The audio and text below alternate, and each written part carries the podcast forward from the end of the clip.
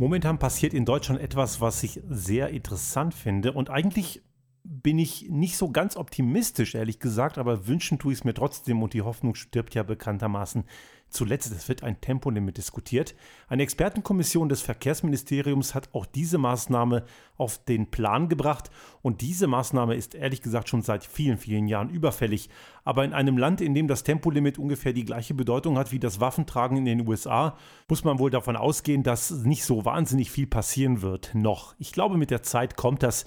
Allerdings sind das sehr, sehr langsame Mühlen, die sich da drehen. Zurzeit steht zur Diskussion ein generelles Limit von 130 auf den deutschen Autobahnen. Das wäre in Deutschland wirklich eine enorme Revolution und es wäre wirklich gleichzusetzen mit einem Verbot von Tragen von Waffen in den USA. Also das ist so ein Dogma, ja. Und ich glaube, viele haben jetzt schon längst diese ähm, Parallele gezogen zwischen dem VDA in Deutschland und der NRA in den USA. Ich glaube, da gibt es sicherlich in diesem bestimmten Punkt in Sachen der Dogmatik viele Parallelen. Die Argumente, die von der Pro-Rasa-Fraktion kommen, sind ja immer sehr die gleichen und es gibt keine sachlichen sachlichen Argumente gegen ein Tempolimit, nur emotionale. Und ein Argument, was immer wieder kommt, ist, dass das Ganze, wenn man nur 130 fahren dürfte, so wahnsinnig ermüdend sei. Also diejenigen, die das sagen, dürften dann keine Menschen sein, denn es ist erwiesen, dass diese hohen Geschwindigkeiten mehr anstrengen. Das merkt man vielleicht nicht so sehr, weil der Körper durch Hormonausschüttung dagegen wirkt. Allerdings führt es auch zu einer höheren Ermüdung und auch die merkt man erst unter Umständen zu spät. Erwiesen ist auch, dass die Umweltbelastung deutlich runtergeht. Und auch hier kommt immer wieder das Argument, das sei alles gar nicht so wild. Es gibt ja andere, die machen die Umwelt viel mehr kaputt und belasten sie viel mehr. Schifffahrt, Luftfahrt und so weiter. Ja, das ist richtig. Nur, dass ein anderer noch ein viel größerer Stinker ist, das glaube ich ist ein sehr armseliges Argument. Das ist das Wegschieben der eigenen Verantwortung und das zählt, finde ich, nicht. Was die Zahl der Unfälle und auch die Unfalltoten angeht, auch da ist ein Tempolimit absolut förderlich. Klar, in den letzten Jahrzehnten sind natürlich die Todesopfer in den, auf den Straßen allgemein deutlich zurückgegangen, was auch damit zusammenhängt, dass die Technik sich verändert hat, dass die Baulichkeit der Straßen sich verbessert hat. Allerdings ist sie immer noch relativ hoch und jeder einzelne Tote ist einer zu viel und das dürfen wir nicht akzeptieren. Es ist erwiesen, dass in Autobahnabschnitten ohne Tempolimit mehr Menschen zu Tode kommen und es zu mehr Unfällen kommt als in Abschnitten mit. Und das sollte uns eigentlich schon Grund genug sein, uns über diese Maßnahme Gedanken zu machen und da genau gesagt sie auch umzusetzen, weil es führt unweigerlich zu weniger Unfalltoten. In dem Kontext kommt allerdings oft das Argument, dass Landstraßen ja viel schlimmer sind. Nun, das sind Äpfel und Birnen. Das eine hat mit dem anderen nichts zu tun. Natürlich habe ich auf einer Landstraße viel mehr Interaktion mit Einmündungen, langsamer fahrenden Fahrzeugen wie landwirtschaftliche Maschinen oder Mofas und auch andere Effekte, Bäume, ent entsprechend andere Randbebauung. Ich kann das eine mit dem anderen nicht vergleichen. Aber gerne, wir können und sollten auch darüber diskutieren, ob auf Landstraßen, so wie in Frankreich, 80 nicht die Maximalgeschwindigkeit ist und ich plädiere dort auch für ein generelles Überholverbot vielleicht von kleinen, langsamen Fahrzeugen wie landwirtschaftliche Fahrzeuge bis 25 Kilometer pro Stunde mal ausgenommen. Können wir gerne diskutieren, dann können wir die Situation auf Landstraßen auch nochmal verbessern. Und dann kommt noch das Argument der Zeitersparnis, was ja angeblich so massiv ist. Diese Zeitersparnis, die ist faktisch gegen Null.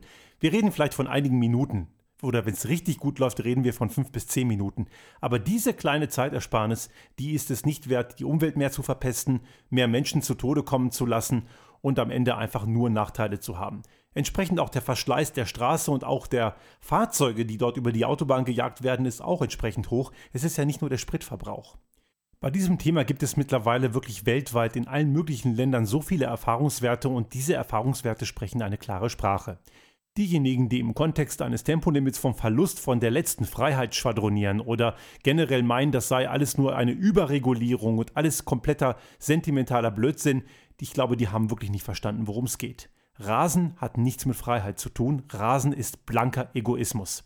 Diejenigen, die sich auf der öffentlichen Straße so aufführen, das sind diejenigen, denen Umwelt, Sicherheit und andere Verkehrsteilnehmer und damit andere Menschen komplett egal sind. Die sehen nur sich selbst.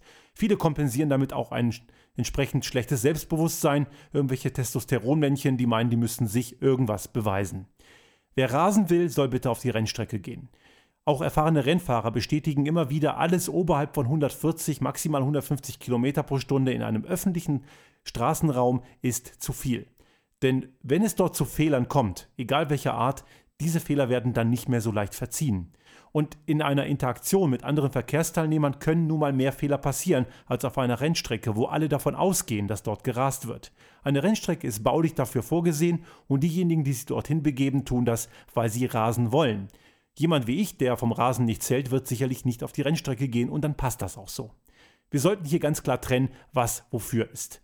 Und letzten Endes geht es um die Verantwortung. Und Verantwortung fängt immer bei jedem persönlich an. Also es ist ein ganz, ganz schlechtes Argument zu sagen, andere Themen sind ja viel wichtiger und dass es alles sei nur sentimentaler Quatsch. Das sind Leute, die eben nur auf sich selbst achten.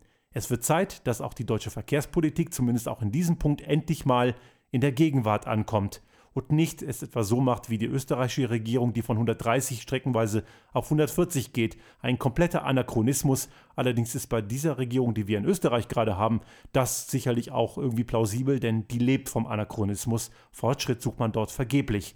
Fortschritt bedeutet, Dinge neu zu denken und nicht nur im Kontext von Tempolimit, sondern im Kontext von Mobilität allgemein. Es wäre gut, wenn man in Deutschland jetzt durch diese Diskussion einen neuen Wind anregt und das Ganze nicht immer gleich als dogmatisches Verbotstum oder irgendwelche Gängelei abtun würde, denn das ist es nicht. Vernunft und Anstand hat nichts mit Verboten und Gängelei zu tun. Für die deutsche Gesetzgebung wäre es wirklich ein einfaches Spiel mit so einer ganz simplen Maßnahme und vor allem auch kostenlosen Maßnahme wie das Einführen eines Tempolimits recht große Effekte zu erzielen. Die Umwelt wäre deutlich entlastet, Staus wären weniger und es gäbe weniger Unfälle und damit auch weniger Todesopfer.